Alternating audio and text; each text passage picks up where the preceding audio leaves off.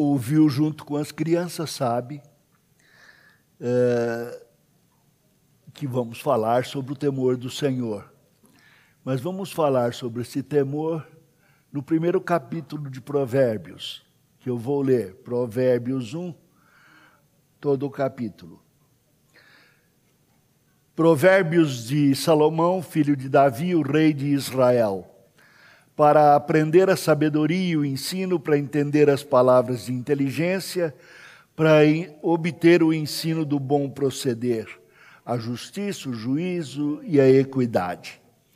Para dar aos simples prudência e aos jovens conhecimento e bom siso Ouça o sábio e cresça em prudência, e o instruído adquira habilidade para entender provérbios e parábolas, as palavras e enigmas dos sábios. O temor do Senhor é o princípio do saber, mas os loucos desprezam a sabedoria e o ensino.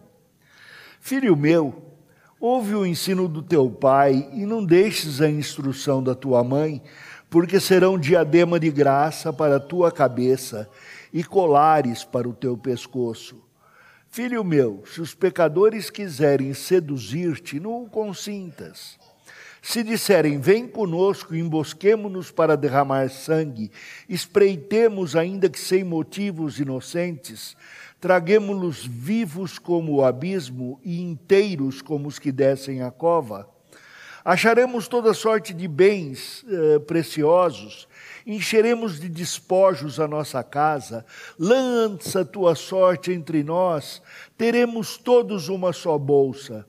Filho meu, não te ponhas a caminho com eles, guarda as veredas, das suas veredas os pés, porque os seus pés correm para o mal e se apressam a derramar sangue.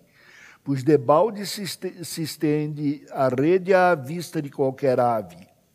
Estes se emboscam contra o seu próprio sangue e a sua própria vida espreitam. Tal é a sorte de todo ganancioso, e este espírito de ganância tira a vida de quem o possui. Grita na rua sabedoria, nas praças levanta sua voz, do alto dos muros clama, à entrada das portas e nas cidades profere as suas palavras. Até quando, honestos, amareia a necessidade? dade. E vós, escarnecedores, desejareis o escárnio, e vós, loucos, aborrecereis o conhecimento, atentai para a minha repreensão. Eis que derramarei copiosamente para vós outros o meu espírito, e vos farei saber as minhas palavras. Mas, porque clamei e vos recusastes, porque estendi a mão e não houve quem atendesse, Antes rejeitastes todo o meu conselho e não quisestes a minha repreensão, também eu me rirei da vossa desventura. E em vindo vosso temor eu zombarei, em vindo vosso terror contra a tempestade, em vindo a vossa perdição, como o rodemoinho, quando vos chegar o aperto e a angústia. Então me invocarão mas eu não responderei. Procurar-me-ão, porém não me hão de achar, porquanto aborreceram o conhecimento de Deus, não preferiram o temor do Senhor, não quiseram o meu conselho e desprezaram a minha repreensão. Portanto, comerão do fruto do seu procedimento, e dos seus próprios conselhos se fartarão. Os nécios são mortos por seu, por seu desvio, e os loucos, a sua impressão de bem-estar os leva à perdição. Mas o que me der ouvidos habitará seguro, tranquilo e sem temor do mal. Amém. É, do que é que estamos falando? Iniciei há pouco tempo uma série de pregações para a igreja para ensinar aconselhamento. Então, as mensagens aqui não são em, ter, em termos de aula, mas de pregações. A aula ensina o conteúdo, a pregação fala ao coração para a transformação da vida e conduz à instrução. Então, eu, eu, estou falando no livro de Provérbios sobre o aconselhamento redentivo. um aconselhamento que redime o coração no sangue de Cristo e que redime o pensamento pelo poder do Espírito Santo ao aplicar o sangue de Cristo. Então, hoje vamos falar sobre o aconselhamento e o temor do Senhor como princípio da sabedoria. E a minha proposta para os irmãos é sabedoria humana uh, grata a Deus, regenerada pelo Espírito, é uma sabedoria que conhece que Deus é bom e que a sua palavra é melhor do que qualquer outra voz. Então, o crente, o regenerado, ele sabe que Deus é bom, confia na sua palavra para dirigir a sua vida e isso lhe é por sabedoria.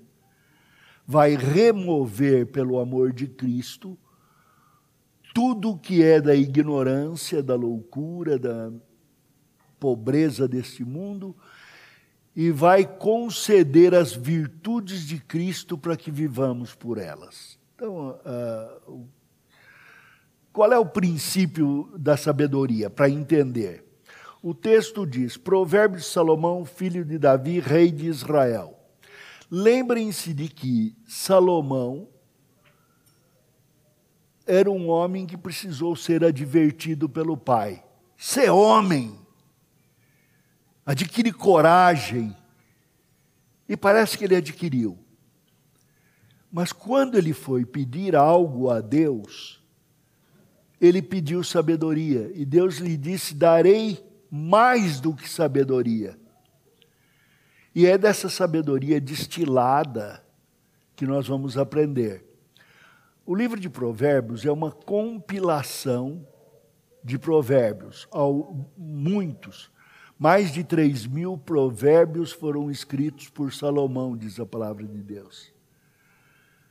Mas ele aqui compilou estes provérbios para nos dar a essência da sabedoria, sob a direção do Espírito Santo que o inspirou. Eu lembro da autoridade destes provérbios. E ele declara: para aprender sabedoria. A palavra sabedoria, aqui no original, ela fala da virtude de prever e evitar inconveniências e perigos. A, a palavra de Deus usa muitas palavras para sabedoria. Nós também usamos. E damos sentidos diferentes para diversas das palavras. Ciência, conhecimento, entendimento, sabedoria, inteligência. Mas aqui ele diz: para aprender sabedoria como virtude para prever e evitar inconveniências e perigos. Por exemplo, se a sua esposa está em casa, lavando louça quando você chega, sem escutar uma musiquinha, não vá perguntar: o que, que você fez aí o dia inteiro que ficou em casa? Se ela tiver na pia, você vai levar um rolo de, de amassar, uh, de fazer macarrão na cabeça. Então tem que ter sabedoria para chegar em casa, sondar o ambiente, ver como está para fazer a pergunta certa. Outra coisa, você chega em casa com um rádio novo no carro. E ela chega e fala: Meu bem, eu precisava fazer compra no armazém. Não vai dizer que o salário está curto. Ela rouba o rádio, vende na feira lá de, do ABC e some. E vem a compra para casa. Então tem que ter sabedoria de falar antes para ela: meu bem, eu estou querendo tanto escutar uma música. Não sei se clássica, caipira, para mim tanto faz, gosto das duas. Mas você tem que primeiro falar: eu gosto tanto da música. Depois tem que falar: a música me faz bem. Depois um dia eles falam: meu bem, no meu aniversário você me dá um radinho. Aí na semana seguinte você fala um radinho para carro.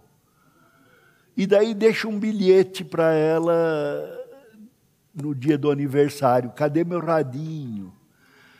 Enquanto isso, vai beijando, vai abraçando. Não...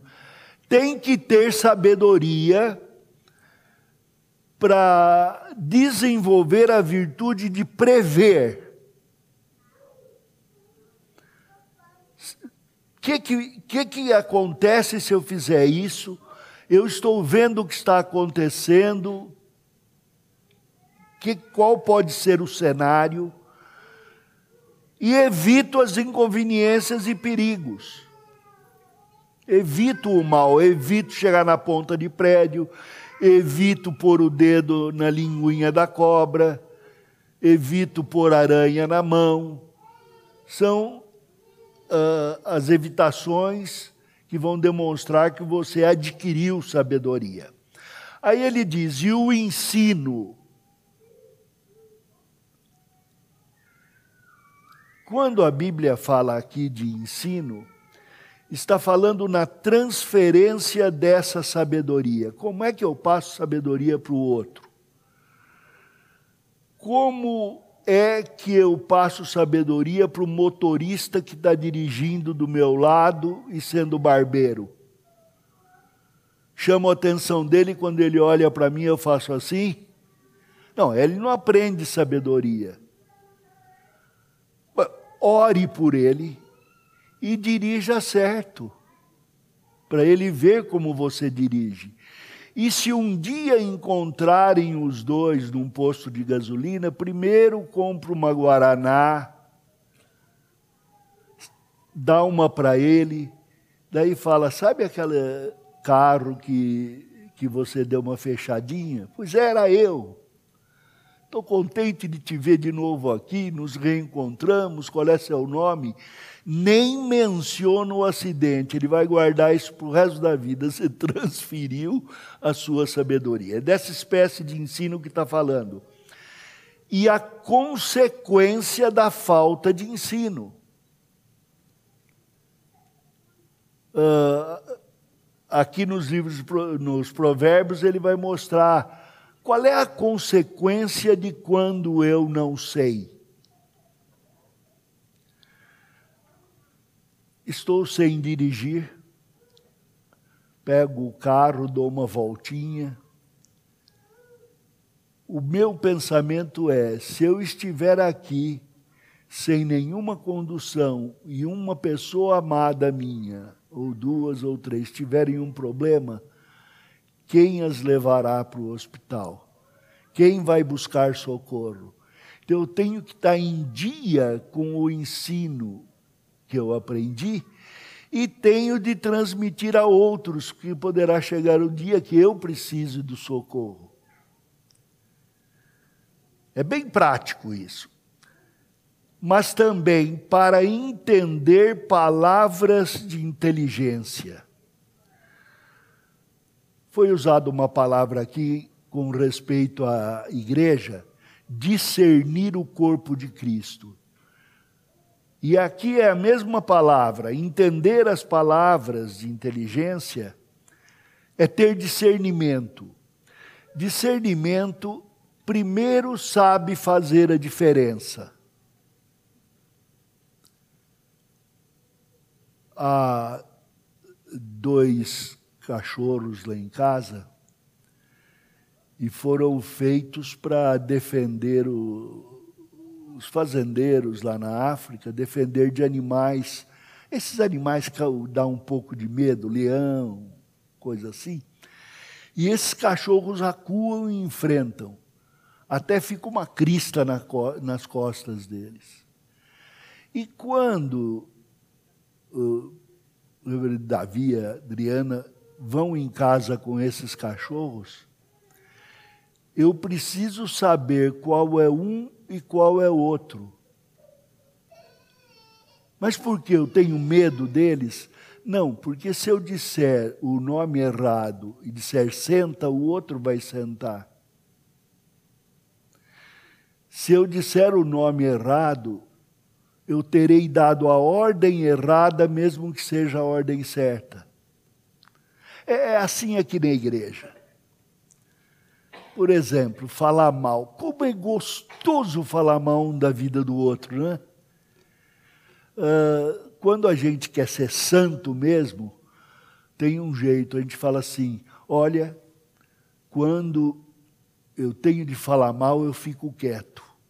E quanto a fulano de tal, não tenho nada para dizer. E até no meu silêncio eu provoco isto. Então a Bíblia fala ter discernimento. Eu vou ensinar um pouco sobre discernimento com exemplo. A mulher, esposa de alguém, chega lá na sua casa e diz: Fulana, ore por meu marido. Ele está tão descontrolado. E você vai perguntar, mas não pode pedir oração pelo marido? Não pode, peça oração boa. Olha, ore pelo meu marido, ele está doente. Olha, ore pelo meu marido, está procurando emprego. Ore pelo marido, ele está gostando de mim. Isso daí é mal. E, mas não fale mal dele, não fale mal de ninguém. Então, o que é que a pessoa que recebe a reclamação tem que dizer? Fulana, não fala mal dele para mim, não. Depois vocês ficam bem e eu é que fico com a impressão errada. Vamos esperar quando ele estiver junto e meu marido estiver junto? E aí a gente conversa, você fala na cara dele, meu marido te defende, se ele quiser bater. Não, não é isso não. Mas uh, a ideia é de não aceitar a maledicência.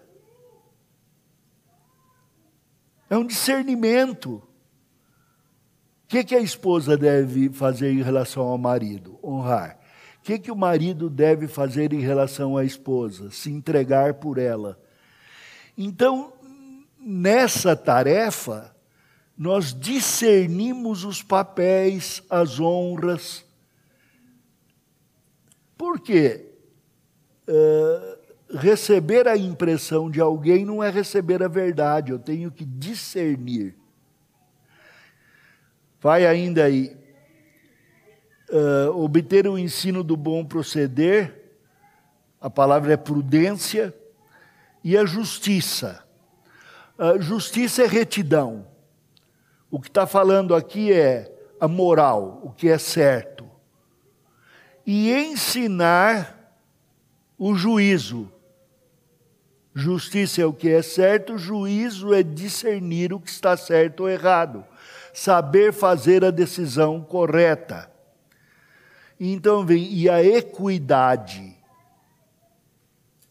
Equidade, todo mundo fala, é igualdade, é, não. É uma honestidade na distribuição. Eu sei o que oferecer a alguém, sei o que fornecer a outra pessoa, e tudo isso é parte, é o pacote da sabedoria. Deus está nos chamando para abrir os olhos, abrir os olhos da mente, abrir os olhos do coração. Então, com todos os nossos afetos, os afetos mentais, os afetos emocionais, os afetos da verdade da palavra de Deus, nós avaliamos as coisas. Então diz aqui: ouça o sábio e cresça em prudência, e o instruído adquira habilidade para entender provérbios e parábolas, as palavras e enigmas dos sábios. E dá então qual é o, o, o parâmetro. O temor do Senhor é o princípio do saber ah, mas como que eu vou saber se eu temo a Deus? Obediência à Sua palavra.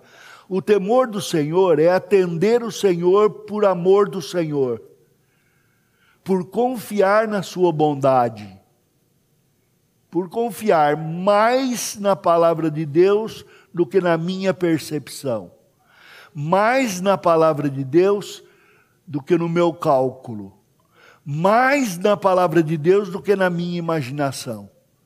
porque eu sou criado no mundo caído e o meu coração é enganoso. É como se estivéssemos num daqueles salas de espelho de circo, com espelhos deformados ou quebrados, querendo ver a minha própria face e a face do outro. Mas Deus nos dá a sua glória, refletindo a face de Cristo, o qual seria a nossa face na santidade de vida. Completos, íntegros, seríamos como Cristo, indivíduos diferentes, mas com as virtudes todas. Interessante que uh, parece estar tá falando só para homem, né? E no capítulo 31, versículo 30 diz: Enganosa é a graça e vã a formosura, mas a mulher que teme o Senhor, essa será louvada. Dai-lhe do fruto das suas mãos, e de público louvarão as suas obras. Está dizendo para homem e mulher, para todos, que devemos, pelo temor do Senhor, por saber que Ele é poderoso, por saber que Ele é determinante, por saber que Ele é nossa referência, por saber que a Sua palavra é sábia, nós adquirimos do Seu Espírito a sabedoria uh, para prever e evitar perigos, o ensino e a, e a consequência da falta do ensino, para entender palavras de inteligência, discernimento, para obter o ensino, que é a disciplina, obter uh, saber proceder, que é prudência, uh, segundo a justiça, que é retidão, o juízo, que é a capacidade, a habilidade de discernir o caso, e a equidade, que é a honestidade de propósito. Aqui diz: o louco não entende assim. O louco despreza a sabedoria e o ensino. Lembram-se de que Jó, quando foi ferido, e a mulher disse: mulher, uh, homem, blasfema contra Deus e morre. E ele disse: Você está louca, mulher? De Deus vem o bem. E ele sabia que o bem é a liberdade da escravidão do mal. É, então, essa definição. Vamos aprender, então, uma coisa. Não existe sabedoria no vácuo e no vazio. Não, sabe, não existe reinado da história ou reinado da filosofia. Sabedoria é uma pessoa. No livro de Provérbios mesmo diz: Eu estava lá, eu fiz a, a criação, Deus me usou na criação. Então vamos lembrar. Jesus Cristo é a sabedoria, foi o que foi lido hoje em 1 Coríntios 1, 25. E no versículo uh, 32 diz: que ele se fez por nós sabedoria, justiça, santificação e redenção.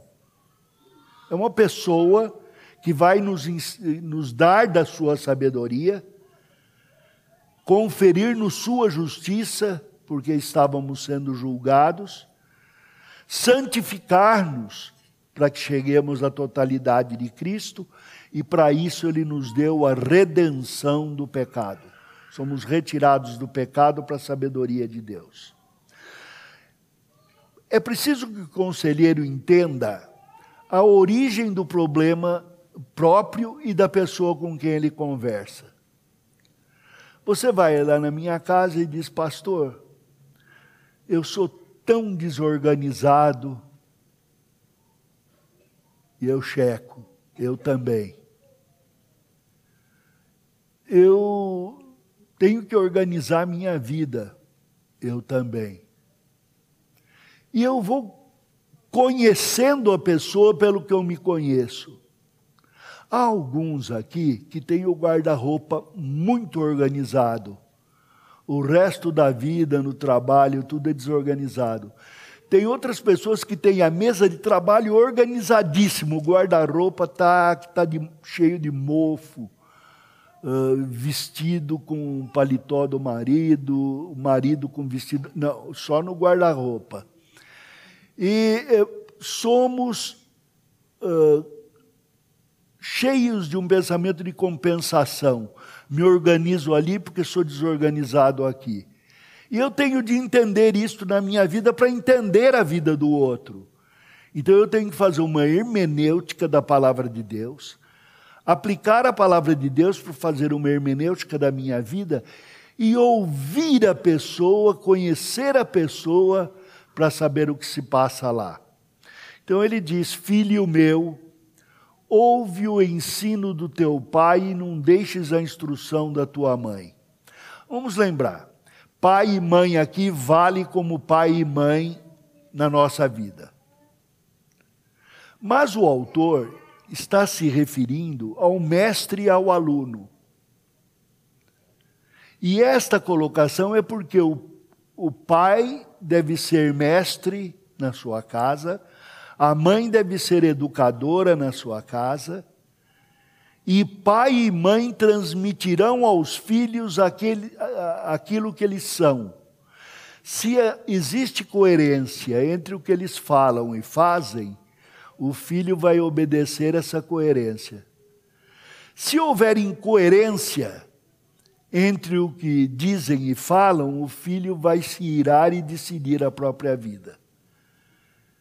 Ele vai querer ser diferente do pai e da mãe. Acaba sendo igual depois, porque não tem muita variação. Mas aqui está dizendo: filho meu, ouve o ensino. E não deixes a instrução, ouve o ensino, aplica e segue. Repete muitas vezes. E ele usa uma coisa interessante. Porque serão diadema de graça para a tua cabeça e colar para o teu pescoço. Essa do pescoço, para a gente aprender bem, é. Já ouviu a expressão, põe uma melancia no pescoço e sai para a rua? Então, amarra a sabedoria como melancia no seu pescoço. E põe como diadema da cabeça. Aprende a ser aquilo que você faz, segundo o ensino da palavra de Deus, o Pai, e exibe, mostra esta coerência. Filho meu, se os pecadores quiserem seduzir-te, não o consinta. Se disserem, vem conosco, embosquemos-nos para derramar sangue, espreitemos, ainda que sem motivos inocentes, traguemos-nos vivos como o abismo, inteiros como que descem a cova. Acharemos toda sorte de bem preciosos, encheremos de despojos a nossa casa. Lança tua sorte ou porção entre nós, teremos todos uma só bolsa. Aí o leitor vai dizer: Eu não vivo com ladrão. Eu sou honesto. Se chegar para mim e disser, vamos roubar aquela casa, depois aquela outra, claro que eu não vou. Tem alguém até que vai, mas não a maioria. Agora, se chegar e dizer, vamos fundar um partido, e vamos começar de trás para frente, um partido que tem a mesma bolsa, todo mundo tem uma só bolsa, uma bolsa comum. Vamos espreitar, porque o oprimido tem que bater no opressor. Nós vamos espreitar, eh, ficar bem de, de olho. Na hora que puder pegar o poder, pegamos de bote. E teremos todos o nosso sucesso. É só isso? Não, não é só político. Aqui está advertindo para não ser corrupto também. Ah, não, eu chego lá depois que eu fui eleito e vou ser honesto. honesto você vai para a cadeia. Porque não é sábio. É preciso muita sabedoria para se organizar, para exibir este poder. A igreja exibe este poder pelo amor entre os irmãos. Aí fora, o que eles veem é se nos amamos uns aos outros. Nisto conhecereis que sois meus discípulos, disse Jesus. E aqui se distingue pela pregação. E a coerência da pregação, se ela é assim na vida ou não. Agora, os presbíteros daqui, sejam docentes ou discentes, para ter um bom ensino, não podem deixar de confessar os seus pecados. Quer deixar de passar vergonha? Isso para os oficiais. É simples. Na hora que você cair, já cai de joelho. E faz uma oração. Pequei contra alguém, meu irmão, acabei de pecar, me perdoa. Aí você não passa vergonha, porque se você esperar cinco dias, dez dias, um ano para ir lá e pedir perdão, você já passou vergonha. Mas a confissão imediata ensina. Se eu te maltratar e na mesma hora pedir perdão, eu não vou instalar beijo no rosto. Tem gente que tem beijo molhado. Eu sou meio assim recatado. E se eu não te pedir perdão, me obrigue. Pastor, aquele dia o senhor falou que se pecasse, ia confessar. O senhor acabou de pecar. Aí examinamos juntos se foi pecado ou não, e se foi, eu digo, confesso. Confesso que pequei, estou disposto a ressarcir. Esta é a habilidade de aprender a sabedoria da justiça e do juízo no mundo de pecado por pessoas pecadoras. Filho meu, não te ponhas a caminho com ele, guarda as veredas, das suas veredas os pés, porque os seus pés correm para o mal e se apressam a, de, a, a derramar sangue. Eu deveria estar em caminhos que possibilitam a minha justiça e não entrar em caminhos que provocarão a tentação na qual eu caia. Então eu tenho que me desviar, entender as consequências, desviar do caminho. Eu estou conversando com alguém e ela me fala, porque Fulano foi mal para mim. Ah, mas justo esse cara, ele é mal para todo mundo. Eu ouvi falar: espera, para.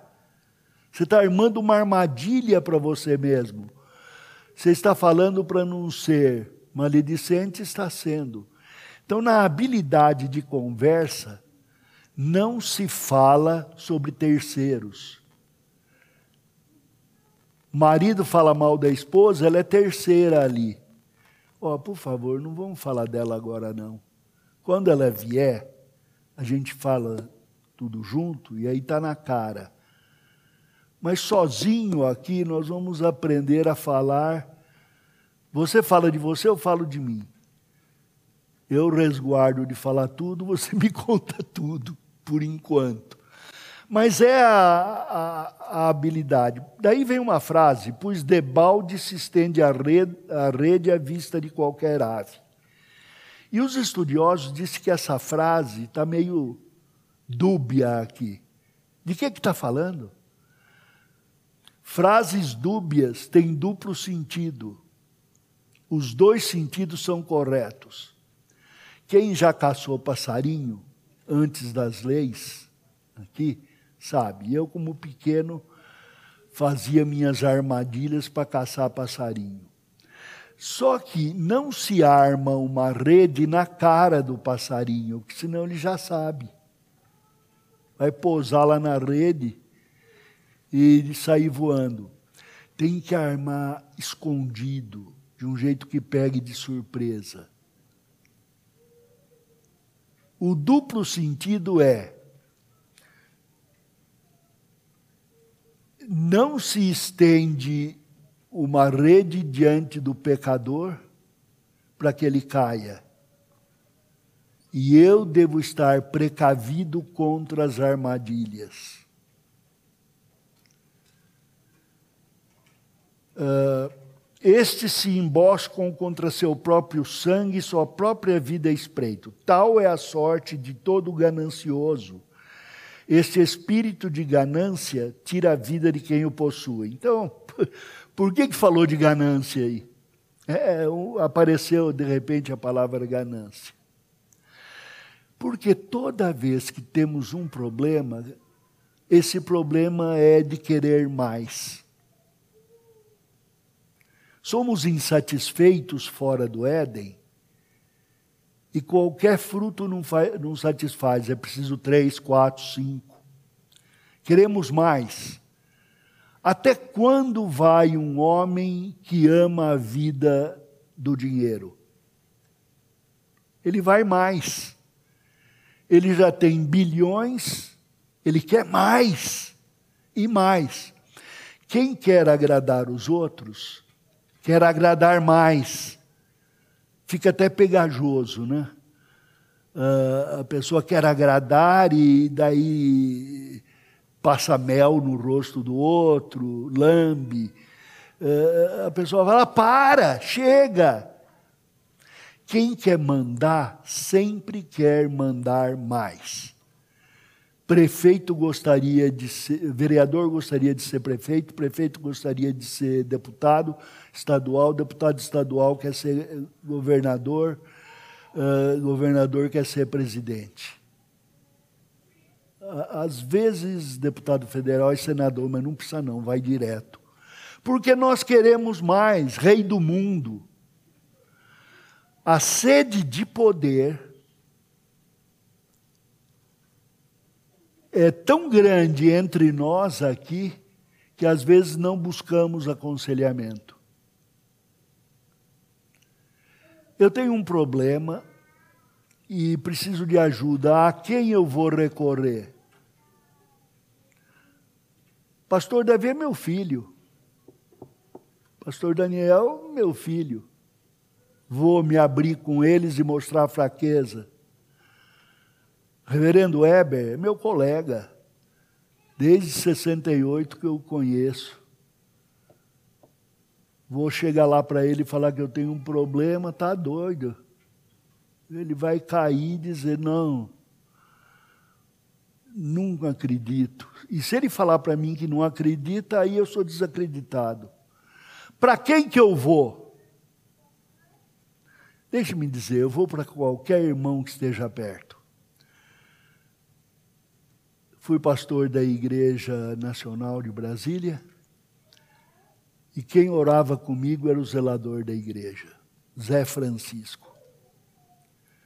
Era o primeiro que eu via quando chegava. Então eu falei: toda vez que eu vier, você vai para o meu escritório, nós oramos juntos para começar o dia. Aí terminou que quando eu tinha um problema, eu pedi oração para ele porque a oração é ouvida por Deus, respondida por Deus. E ele me fundiu em amizade com o Zé Francisco. É, essa ganância, ela tira a vida da pessoa. Então, o conselheiro não pode ser, querer ser melhor que o aconselhado porque você tem um problema, você vai procurar uma pessoa, ela pode se sentir maior do que você. Ambos têm que lembrar que são pecadores redimidos. No mesmo processo de santificação, assim ele está bem mais resguardado. Bem, vamos pensar um pouco aqui. Quatro tipos de pessoas são citadas: o sábio, que vive pela palavra de Deus, aprende o que ele é e o que o outro é e sabe como tratar dos problemas. Existe o ignorante que ainda não sabe, mas pode aprender. O ignorante é fácil, você ensina, ele aprende e vai em frente. Isso é o discipulado. Mas existem outros dois: o estulto. O estulto, o tolo, é aquele que pensa que sabe, mas não sabe o que não sabe. É aquele que pensa no seu próprio direito, no, meu, no seu próprio modo de entender, e ele tem coisas que desde pequeno ele criou na cabeça. A gente descobre anos depois que cria numa coisa que era bobagem. Escutou o pai dizer: Não, eu sou o homem, sou responsável pela casa. O dia que ele ficar bravo, ele vai falar: Não gosto da ditadura do meu pai. E quando a mãe disser: Meu bem, uh, atende a mamãe, a mamãe gosta todo de você, você vai pensar: Minha mãe é uma repressora melosa, fica dizendo que me ama, mas pede para eu não ser quem eu sou. Vai concluir errado dos ambientes. Agora, pense quanto na infância você pensa que sabia. Quanta gente trocou uma coisa pela outra. Trocou palavras, não entendeu certo. Uh, e o louco, o louco que não quer aprender, é revoltado contra Deus, deixa para lá, o que eu quero é isso, e não quero saber do que você tem. Então, sábio, ignorante, estulto e louco, você tem que saber. Com o sábio você convive, com o ignorante você ensina, com o estulto você esclarece, com o louco você deixa de lado. Não adianta. Para isso você vai sofrer umas duas vezes, três, saber que ele é louco, deixa de lado. Se for atingido por outro, graças a Deus. Em Romanos 6,4 diz: Fomos, pois, sepultados com ele, Jesus, na morte pelo batismo, para que, como Cristo foi ressuscitado dentre os mortos para a glória de Deus Pai, assim andemos em novidade de vida. Novidade de vida é exatamente ouvir a sabedoria, aprender o ensino da sabedoria, distinguir o estulto para treiná-lo e saber que o louco precisa ser tratado à distância. E, finalmente, entender a natureza redentiva da pregação profética e do aconselhamento. Existe a pregação da palavra que é feita de longe, que é feita para todos e que não pode descer a detalhes ou nomes. E no aconselhamento, a gente trata com a pessoa, se precisar incluir outras pessoas ali, vamos chamando, sempre tratando com o respeito devido, com o amor devido, com o discernimento devido mas não é alguma coisa que eles não entendem. Agora, deixe-me dizer, essa é uma das minhas defesas que a gente pode aconselhar até o incrédulo. Diz aqui em Provérbios: grita na rua sabedoria, nas praças levanta a voz. Do alto dos muros clama, a entrada das portas e na cidade profere suas palavras. Até quando, ó nécios, ó tolos, ó estultos, amareis a necessidade e vós, escarnecedores, zombadores, desejareis o escárnio. E vós, loucos, aborrecereis o conhecimento. Todo mundo sabe, por uma questão de que o Espírito Santo convence o homem do pecado, da justiça e do juízo, todo mundo sabe onde está o erro. O problema é que alguns estão enganando e outros se enganando. Às vezes enganando os outros e a si mesmo. E muitos estão tão revoltados com Deus que querem é derrubar Deus do seu trono. Muitas pessoas me perguntam, pastor, o senhor acha que estudar psicologia é bom para a gente? Ela é muito boa para conhecer o problema do mundo através de uma boa análise, de uma boa hermenêutica bíblica. Ela não tem solução para o seu problema, nem solução para o problema das demais pessoas. Agora, o que, que eu faço com a psicologia? Deus deu luz de gênio para muitos que fundaram escolas de psicologia. A primeira coisa que eu me lembro é que tem escolas que brigam um, um, com as outras. Então eu vou me perguntar: é sabedoria seguir só uma? Seguir passos que espreitam o mal? Freud escreveu dois livros contra Deus. Rogers fez teologia quando se desencantou com, com o evangelho modernista, atravessou a rua literalmente e foi estudar em Colômbia, foi estudar eh, psicologia.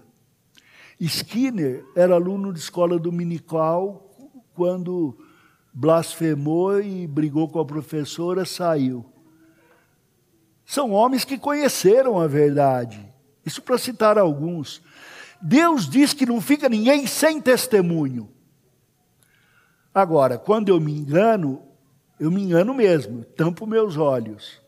E quando eu quero enganar você, eu sou artista. Eu engano mesmo. A nossa habilidade é como fazer a hermenêutica dos psicólogos. Eu estudo bem, reduzo o que a sua genialidade observou, reduzo a partes menores e reconstruo com base na teologia. É isso que o aconselhamento redentivo fez.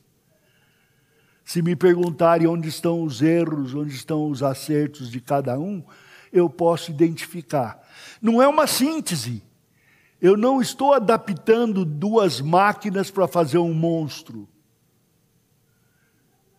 Eu estou usando a matéria bíblica para fazer uma hermenêutica bíblica, para chegar a uma psicologia bíblica, que pegou a sabedoria de Deus manifesta ao mundo como graça comum e que é abençoada por ter uma estrutura de verdade, a palavra de Deus, que é suficiente para resgatar o que é bom, reter o que é justo, lançar fora o que é errado, e nos passos da Bíblia, não nos passos das disciplinas. E é aqui que ele chega então uh, e dá uma promessa. Ele diz: Os nécios são mortos por seu próprio desvio, os loucos pela sua impressão. Então, o mundo inteiro, armado contra Deus, levam todos os passos para essa revolta contra Deus. Eu os examino, vejo, discerno, reconheço, divido e saio com o material bíblico, porque ele diz: O que me der ouvidos habitará seguro, tranquilo e sem temor do mal.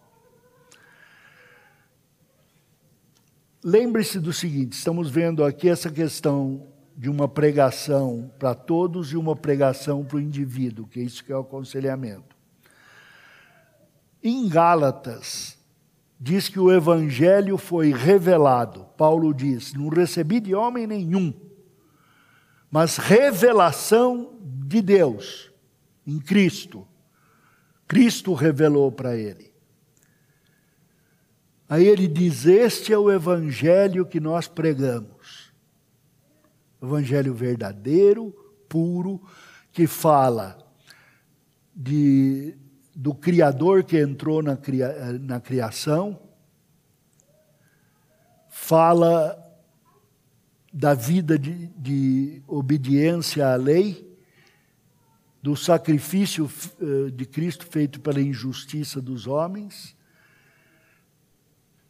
fala da sua ressurreição e da sua ascensão aos céus, de onde virá. O evangelho completo, pregado toda mensagem vai ter que conter Cristo e sua obra.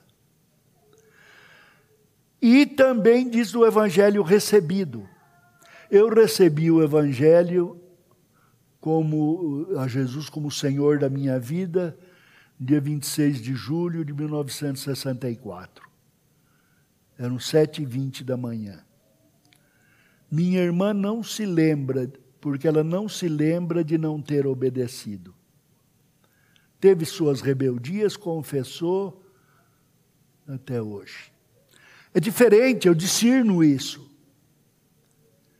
O evangelho que você recebeu tem algo interno que não tem no meu. O evangelho lidou com minha vida, vai lidar com a sua. E essa interação de solução é uma experiência que, com a virtude de Cristo, o faz conselheiro para entender outros. As nossas perdas momentâneas nesta vida nos fazem, quando vencidas, fortes para ajudar os que caem. Graças a Deus pelo sofrimento, porque me faz forte para ajudar você. Agora aguente, o dia que eu estiver fraco, eu vou lá na sua casa. Evangelho revelado, pregado e recebido. Este evangelho, a Bíblia chama, chama de Cristo em nós, esperança da glória. E então ele fala: o qual nós anunciamos, advertindo a todo homem, ensinando a todo homem em toda sabedoria, a fim de que apresentemos todo homem perfeito em Cristo. Como? É, gente, não é muito difícil, não. O temor do Senhor é o princípio do saber. Princípio, o temor do Senhor é o princípio da sabedoria e do ensino. Começa temendo a Deus e Sua palavra. Não tome nenhuma decisão sem consultar a Deus e a palavra. E olha, como seu coração é enganoso, dá uma consultada no seu irmão. Seu irmão também pode ser seduzido, dá uma consultada para dois ou três. Vai mudar de cidade? Conversa. Nós aqui não exigimos que namorado venha fazer. Eh, como chama aquilo que faz no Senado quando é indicado para ministro? Hã? Isso, sabatina. Não vamos sabatinar namorados, não. Porque o dever de fazer isso é dos pais, o pastor da família. E nós não usurpamos o direito dos pais. Mas se quiser dar uma conversadinha, presbíteros estão aí, conversa.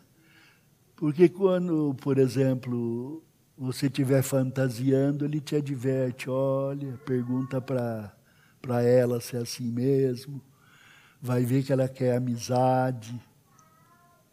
Conversa, abre. Para mudar de cidade também, escuta, eu estou indo para pregar, eu queria ter uma igreja de mil habitantes, e eu estou indo para Torresminho, uma cidade em Minas que tem 200 habitantes. Será que Deus quer? Espera, vamos pensar sabiamente. Tudo que você for fazer, obtenha da sabedoria. Aliás, antes de ter problema, procure ser sábio na comunhão dos irmãos. E a comunhão dos irmãos é com Cristo e Sua palavra. Deus os abençoe.